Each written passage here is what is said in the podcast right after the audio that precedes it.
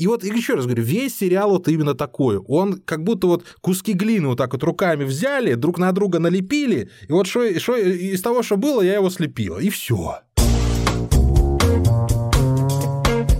Прослушка.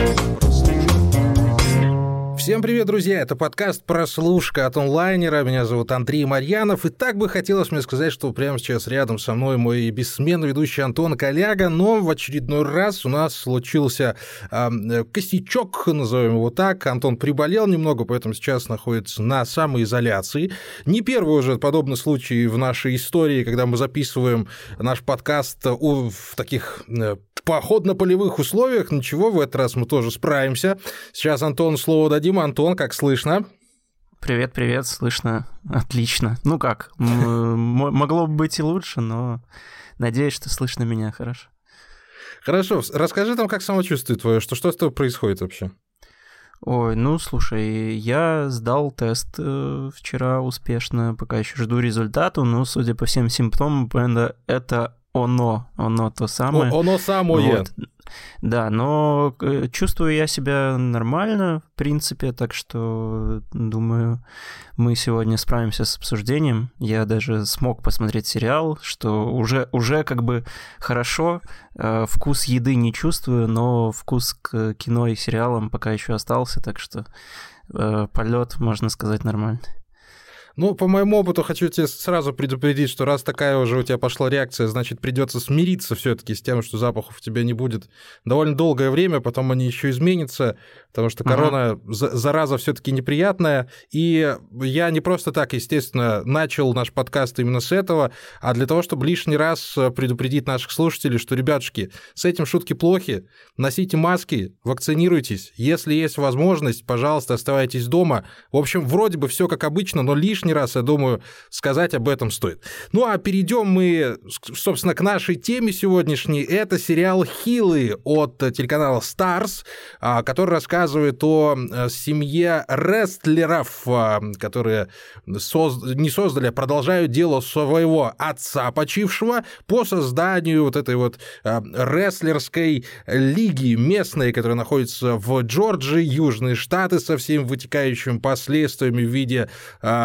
ну, культурных ценностей, христианских ценностей, ну и прочего такого. Естественно, старший брат выступает в роли Хила, а Хил — это злодей в рестлинге, а младший брат выступает в роли Фейса, практически то, о чем мы подумали, только здесь Фейс — это персонаж положительный. Поэтому, собственно, сериал так и называется «Хилы», хотя я думал, что это их фамилия. Ну, ну, не знал я, что там ну, такое Вообще, слушай, там на первых порах, когда только появлялись какие-то гайды по сериалам, типа, что смотреть э, в этом месяце или еще на год, э, никто вообще, наверное, не очень понимал, э, как переводить название, и я встречал название что-то типа «каблуки», а кто-то даже переводил как «подкаблучники», то есть там вообще все было очень странно, и никто не понимал, о чем сериал, я тоже вообще не понимал, о чем сериал, потом уже постепенно ближе к релизу там все начали уже объяснять, что все-таки его правильно переводить именно как «хилы», так что Э, не знаю, если вы смотрите где-то в каком-то пиратском переводе, мне было бы интересно послушать, э, может быть, у кого-то даже еще остался вот этот вот э, изначальный вариант названия. Слушай, ну мы с тобой все-таки из Беларуси, у нас-то тут хилый, это значит слабый, поэтому uh-huh. я вообще думал, да. что что-то в этом духе может быть, но понятное дело, что лингвистическая минутка у нас с тобой закончилась. В целом, я могу сказать тебе, что, наверное, ждал немного большего от этого сериала. Ну, как, впрочем, и от любого сериала про накачанных мужиков в нижнем белье, обмазанных маслом, которые бросают друг друга через плечо, иногда через бедро. Но с ходом э, сериала, в общем-то, я понял, э, что ждать от него чего-то большего было странно. Хотя у нас есть и замечательный пример для сравнения. Это сериал под названием «Глоу», который рассказывает про становление женского рестлинга 80-е, в общем-то, там тоже э, схожая фабула, но здесь уже совсем там выкрутили вот этих вот сынов анархии на минималках, и вот получилось то, что получилось. Угу. Да, я тоже, знаешь, ну, всегда, когда э, видишь рестлинг, тему рестлинга, как-то наталкивает на то, что сейчас там будет какой-то трэш, э, мочилово, и все весело и красочно. Э, но это на самом деле как-то второй такой случай на моей памяти за последнее время, когда как раз-таки рестлинговый сеттинг, он э, используется для того, чтобы рассказать какую-то семейную драму, причем такую довольно вдумчивую, медленную и развивающуюся так очень планомерно. То есть там, э, несмотря на то, что первая серия, она очень так бодренько задает тон, и я вот когда посмотрел первую серию, то мне как-то показалось, что они как будто бы там все уже рассказали. То есть настолько так четенько были расставлены конфликты, настолько вот было такое вот э, удачное завершение э, именно вот этой вот первой серии, вот, э, что я такой подумал, блин, а что там дальше-то будет? А дальше сериал, наоборот, э, становился все медленнее и медленнее, вдумчивее и вдумчивее. Так вот, первый пример, про который я хотел сказать, это фильм, который называется «Борьба с моей семьей». Там это, собственно, британский фильм, который снял Стивен Мерчант. Стивена Мерчанта, может, э, вы можете помнить по британской версии сериала «Офис», и вообще это давний напарник Ричи, Рики Джервейса, и это вот была его первая режиссерская работа, которую он тоже делал там очень долго, типа 5 лет, что как бы вроде бы казалось бы для комедии о рестлинге слишком много, но на самом деле там вот оказалась такая вот семейная драма, и сквозь вот эти вот э, рестлинговый основной вот этот вот тематику, когда а, человек вроде бы занимается чем-то, каким-то настоящим спортом, настоящим делом и как-то действительно тренируется и прикладывает усилия, а с другой стороны он э, участвует, ну, в таких довольно сильно театрализованных боях, которые четко прописаны от начала до конца, где там кто кого ударит и все такое прочее, э, он, значит, вот пытается как-то искать собственное я и заодно доказывать это я, э, значимость этого я своей, своей семье. И вот на этой почве там очень много всяких таких конфликтов разных, которые довольно сильно похожи вот, э, на сериал Хилы. Сериал Хилы как раз-таки еще и обостряет этот конфликт тем, что один из братьев у нас, собственно, сценарист, и он тоже такой очень самолюбивый чувак, и который хочет держать все в кулаке, хочет э, там как-то определенные роли прописывать для себя и для своего брата, и тоже есть такой как бы э, грань, когда мы не всегда понимаем вообще на самом деле, кто действительно персонажи, э, те, те, они, они такие, какими их мы видим на арене, либо они такие вот, как они в жизни, и либо их, наоборот, прописывают на арене такими, какими они в жизни, или они в жизни начинают становиться такими, какими они на арене. То есть все начинает полностью ну, смешиваться, они сами ничего не понимают, и, соответственно, зритель тоже не всегда. И вот сквозь Слушай, вот эти вот какие-то разночтения, разногласия, интересно как раз-таки продираться к основным конфликтам. Ну, я в первую очередь тебе сказать хочу, что история у Хилов не самая э, глубокая. Здесь довольно банальный конфликт. Вот, вот вы сразу думаете, два брата, Каин Авель. Да, Каин Авель, собственно, это прям в самом сериале проговаривается, они этого не скрывают, они знают более-менее, что у них, ну, вот такая вот ситуация со сценарием, такая ситуация с сюжетом и показывают нам при этом далеко не самых умных парней. Э, ты можешь со мной поспорить, хотя я увидел там действительно ну, недалеких ребят, которые накачали мускулы, у которых там есть физическая сила, но которые при этом страдают вот этим вот довольно подростковыми довольно э, бытовыми, житейскими э, забабонами, понимаешь? Ты ага. мне брат, я твой брат, я хочу быть знаменитым, нет, ага. я знаю, что тебе лучше, а в итоге обсуждают там, откуда взялась что было первым, курица или яйцо, но выглядит это ну, совершенно комично. Это я уже там один из диалогов вот этой вот второго каста, второго состава, когда они там обсуждают любую хрень или ересь, и ты смотришь угу. и думаешь, боже мой, про кого я смотрю сериал? Что ну, это, происходит? Ну, они же там все такие типичные редники, и, в принципе, рестлинг, да. это же в Америке такое я именно, Да, я именно Джорджа поэтому упомянул, чтобы, да, люди, которые еще не брались за этот сериал, понимали, что их ждет, потому что там не будет гламура, гламура, там не будет хитро за закрученного сюжета, и, но там действительно будет очень много каких-то э, красивых драк, иногда слишком жестоких, есть там моменты, от которых даже я вздрогнул, было совершенно неожиданно, но в остальном он чертовски прямолинеен. И, ага. может быть, даже в этом его и преимущество, потому что он не пытается играться там с какими-то высокими материями. Нет, это история про противостояние двух философий. Философию «я хочу все и сразу», и философия «подожди, все будет, но не сразу». Собственно, и ага. все. Ну да. Ну, это то, то, как я это По вижу. крайней мере, плюс в том, что он хотя бы делает как-то оригинально и действительно пытается вот э, какие-то банальные конфликты провести через э, нестандартные вот эти вот линии и какой-то рестлинговый контекст, который сам по себе, ну, довольно интересен. То есть э, там много чего рассказывается о том, как вообще все это происходит, э, как все прописано, что, где, кого и как, куда. Э, даже какие-то термины удается ухватить, если кто-то не увлекается рестлингом, я думаю, что будет вполне себе интересно. Вот. И я еще, кстати, совсем недавно тоже смотрел документалку, которая называется «Дэвид Аркет неуязвим», да, кажется так. Вот. Там, собственно, про актера Дэвида Аркета, который когда-то в нулевых прославился как э, актер из э, франшизы Крик, а потом, когда он снимался в фильме про рестлинг э, в качестве такой пиар-компании, его отправили на настоящий рестлинг промоушен, и в качестве еще дальше зашедшего пранка в рамках этой пиар-компании ему еще и выдали пояс, за что Ничего на него очень, очень обиделось сильно рестлинг-сообщество, и его там прям все крыли, на чем только свет стоит, а он, наоборот, такой не стушевался и решил им доказать, что он на самом деле настоящий рестлер. И, собственно, он променял актерскую карьеру на карьеру рестлера, тоже такого, конечно, средней руки. И он там в основном выступал вот ровно вот таких вот местечковых деревенских промоушенах, которые выглядят вот точно так же, как в сериале Хилл.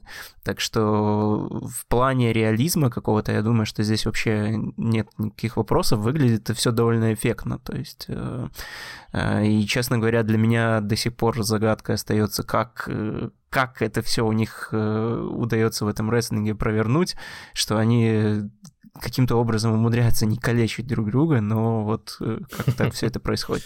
Ну, это вопрос тренировок. Слушай, ты будешь смеяться, но я вот ровно вчера переводил интервью Дэвида Аркета про uh-huh. как раз пятый фильм Крик, вот он совсем скоро будет выходить, тоже наткнулся на эти фотографии с поясом рестлинговским, думал, может, пранк какой-то, ну, видишь, как, как выясняется, ты мне вот сказал тоже то, о чем я вчера думал. А если уж про актеров, кстати, заговорили, ну, про безопасность чуть-чуть попозже, а, все-таки у нас здесь первое явление Стивена Амела после его э, заточения во вселенной Сидаба в роли стрелы. И, собственно, Александр Людвиг у нас играет этого младшего брата. И вы его, наверное, прекрасно знаете по сериалу «Викинги», где он играет Ярла. Не помню, что там у него происходило точно, но он там становился вот этим вот главным правителем. И вот тут такое тоже довольно интересное смешение двух актеров, которые ну, в, в чем-то даже сменили свое амплуа, хотя если Амел ага. и в стреле таким был неоднозначным дядькой, то вот э, Людвиг, он там был там прям такой, я тут всех вас порешаю сейчас вот так вот, э, и так вот, так вот. А здесь он играет совершенно инфантильного, дурацкого, глуп, глупейшего мальчика, который ну, до конца не понимает, что вообще в мире-то происходит. Для него главное это вот этот блеск, это сияние, эти пояса и все остальное прочее. А угу. как тебе вообще Стивен Амел, как ты думаешь, он все-таки хороший актер или вот он именно из того э, рода актеров именно сериальных, которые там на телеке должны оставаться? Слушай, ну, я небольшой, конечно, поклонник «Стрелы» и, и не досмотрел, кажется, даже первый сезон, а кроме этого Стивена Амела я видел вроде только в «Черепашках ниндзя», и то я не очень помню, что он там такого играл, но ну, здесь да, роль у него, в принципе, хорошая. То есть, знаешь, тут вот как будто бы эм, совпало очень хорошо, что Стивен Амел, он не очень такой разно... разноплановый, разнообразный в качестве в смысле какого-то диапазона эмоций актер, и здесь ему, в общем-то, тоже нужно было играть такого какого-то деревянного дуболома, который вот претендует на звание какого-то интеллектуала, сценариста, и который пытается что-то вот как-то корчить из себя, что он, э, значит, э, действительно занимается каким-то большим искусством. И вот здесь вот э, такой вот контраст ему очень хорошо подходит, то есть как будто бы э, удачно подобрали под него роль, которая как бы не самая... Ну, значит, там нечего особо играть, собственно, он там нечего и, и, и не сыграл, ничего и не сыграл, и от этого от него и требовалось. То есть, как бы так, такой получился замкнутый круг, что он выполнил свою задачу, и все, и все, в общем-то, хорошо. Так что, не знаю, ну, мне вот такое ощущение, что понравилось. Здесь, наверное, скорее бенефис вот именно Кристофера Брауэра, который играет а, дикого Билла Хэнкока, этого э, старого рестлера, который однажды уехал из этого из городишка Дафи, а потом вернулся обратно уже на щите, как говорится. И тут он прям... Э, я просто очень, очень хорошо помню его роль еще в «Побеге», и, в принципе, и тогда было видно, что ну, он очень харизматичный, он может перетягивать на себя внимание, но у него там была такая роль ну, обычного засранца, за которого болеть не хочется. А вот здесь uh-huh. как раз-таки вот этот Уилл Хэнкок, он а, чуть ли не самый адекватный из всех, кто находится на экране. Да, он э, наркоман, алкоголик, да, у него эксцентричное поведение, но при этом он соображает вообще, что э, что нужно публике, он понимает свое место в этом всем, и он в конце концов оказывается самым честным из этих персонажей, потому что в конце он э, хук этот проворачивает, чтобы главный злодей не, не, не пробрался ага. на ринг там, ну и не, не натворил делов. То есть тоже такой довольно... Ну, а мне этот персонаж, наверное, больше всех понравился. Вот этот Хэнкок, он прям ну, не то чтобы он игру перевернул, но он выполнил вот именно ту задачу вот этого вот старого волка, уже побитого, уже окровавленного, но при этом еще готового даже при намоченных штанишках сделать правильное дело. Это было очень классно, по-моему. Вот, ну а в, а в остальном, в остальном, понимаешь, вот у нас самый главный показатель здесь это вот э, персонаж вот этой Кристал Тайлер, которую Келли Берглунд играет. Э, вот он, он, он очень прямой, прямолинейный, понимаешь? И вот весь сериал такой. Вот тебе показывают вот эту девочку, и показывают, так, она умеет вот такую финтифлюху делать. Она все знает про рестлинг, она прям у нее глаза ага. горят.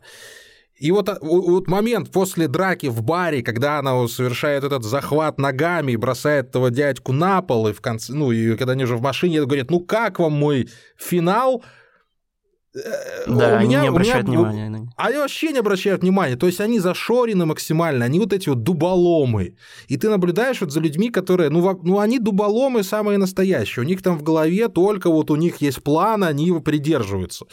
И вот еще раз говорю, весь сериал вот именно такой. Он как будто вот куски глины вот так вот руками взяли, друг на друга налепили, и вот что, что из того, что было, я его слепила, и все. Вот у меня uh-huh. такое впечатление произвел. В этом есть определенный кайф, безусловно, но тут вопрос, кому этот кайф нужен, кому он пригодится, кому он будет близок. Вот тут вопрос. Угу. Да, ну вот линия вот этой Кристал, она вообще какая-то такая, ну я бы не сказал, что она странная, но она как-то слишком схематично прописана даже для такого сериала, где вроде бы все супер прямолинейно, потому что э, как будто бы вот про то, что она хочет стать рестлером, тоже вспоминают, потому что это вот как-то надо вспоминать, и это должен быть какой-то драматический в этом конфликт, э, но его не получается, просто потому что мы там не видим ее никаких особо тренировок, мы там не видим других каких-то проявлений ее вот этих способностей, кроме вот этой вот драки на парковке, и там еще в конце, когда она приходит уже показать себя на отборочных. Вот. Э, просто иногда возникает, что я рестлер, а ей эти мужики такие говорят, не, ну ты не рестлер. Она такая, нет, я рестлер. Они, нет, ты не рестлер. И ты такой, как бы понимаешь, что с одной стороны, блин, ну как бы действительно вроде бы ты как зритель должен поддержать персонажа, что у нее, значит, такие стремления, и как бы все классно, и она сама по себе неплохая, и... Э, но в то же время ты понимаешь, что как бы они-то, в общем-то, правы, потому что она себя на протяжении всего сезона практически никак как рестлер не показывает.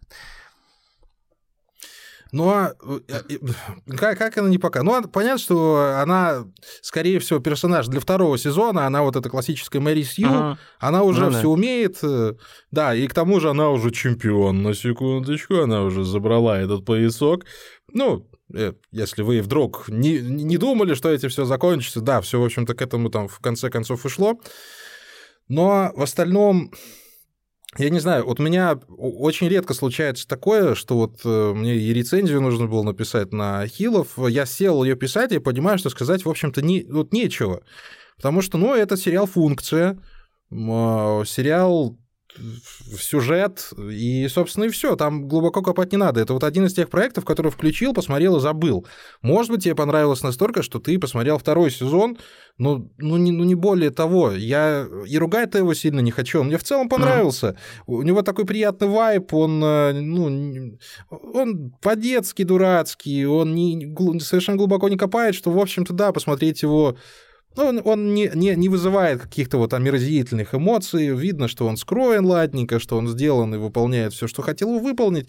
Но больше вот о нем совершенно нечего сказать. Можно больше про рестлинг порассуждать, о том, что из себя представляет этот вид спортивного искусства, как я решил называть. Ну, потому что так, собственно, есть. Там от, к спорту это не... Ну, к спорту так же близко, как э, к, архитектуре, на самом деле.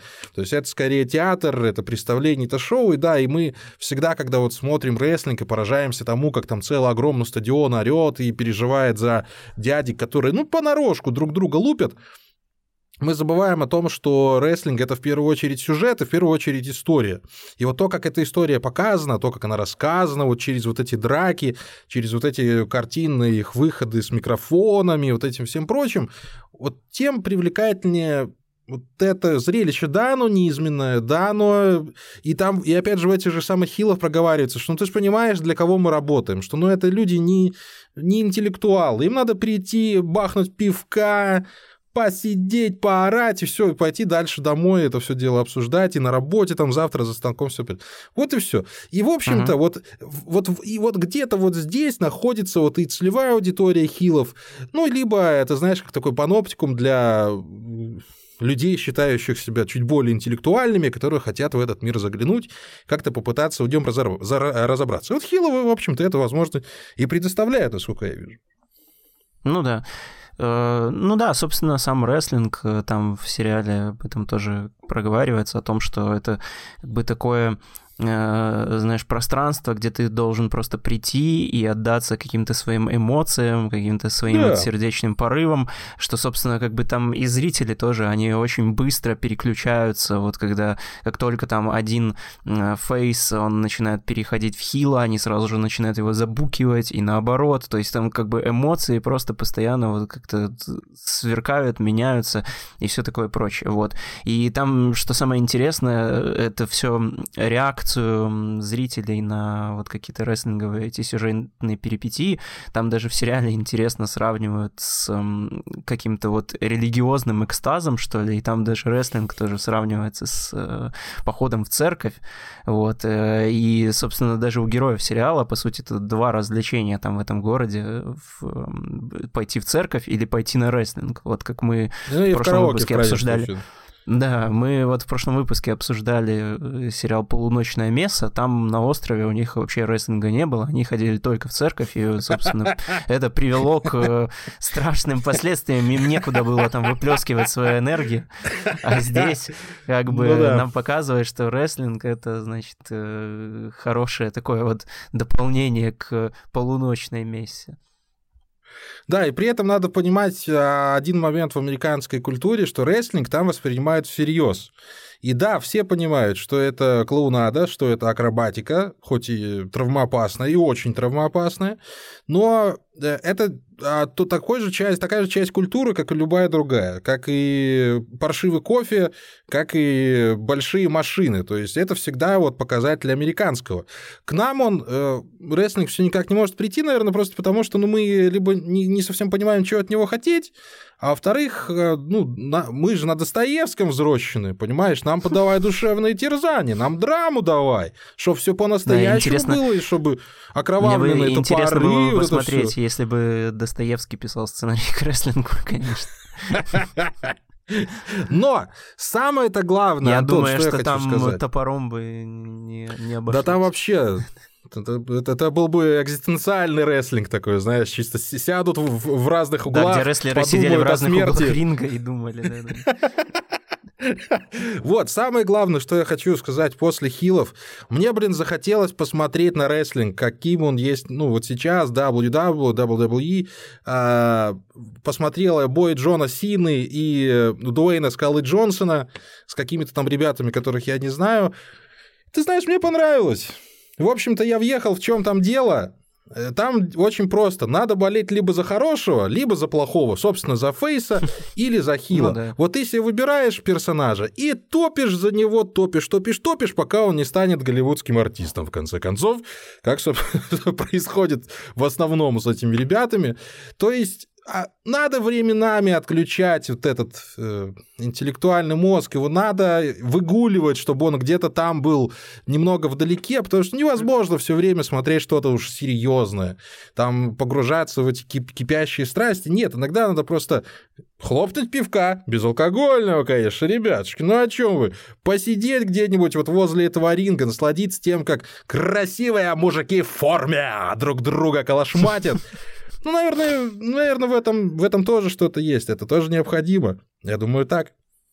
Да, либо посмотреть сериал Хилы. Вот э, я смотрел его Э, будучи в болезненном состоянии, и могу точно сказать, что он вполне себя расслабляет. Опять же, даже несмотря на то, что там вот, собственно, про драки мужиков и где нужно отключать голову, вот там, знаешь, даже заставка его и с, с начальными титрами, она с такой вот инди-музычкой, которая настраивает на то, что вот можно просто, да, э, откинуться и смотреть, как сначала э, мужики, там, знаешь, страдают в жизни, потом страдают физически э, на ринге.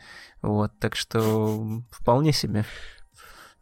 Вполне себе, да. Друзья, спасибо большое, что ну, прослушали нас до самого конца. Это для нас всегда важно и радует. Не забывайте, что наши предыдущие подкасты, если вы их не слышали, тоже заслуживают внимания. В первую очередь, конечно, игра в кальмара.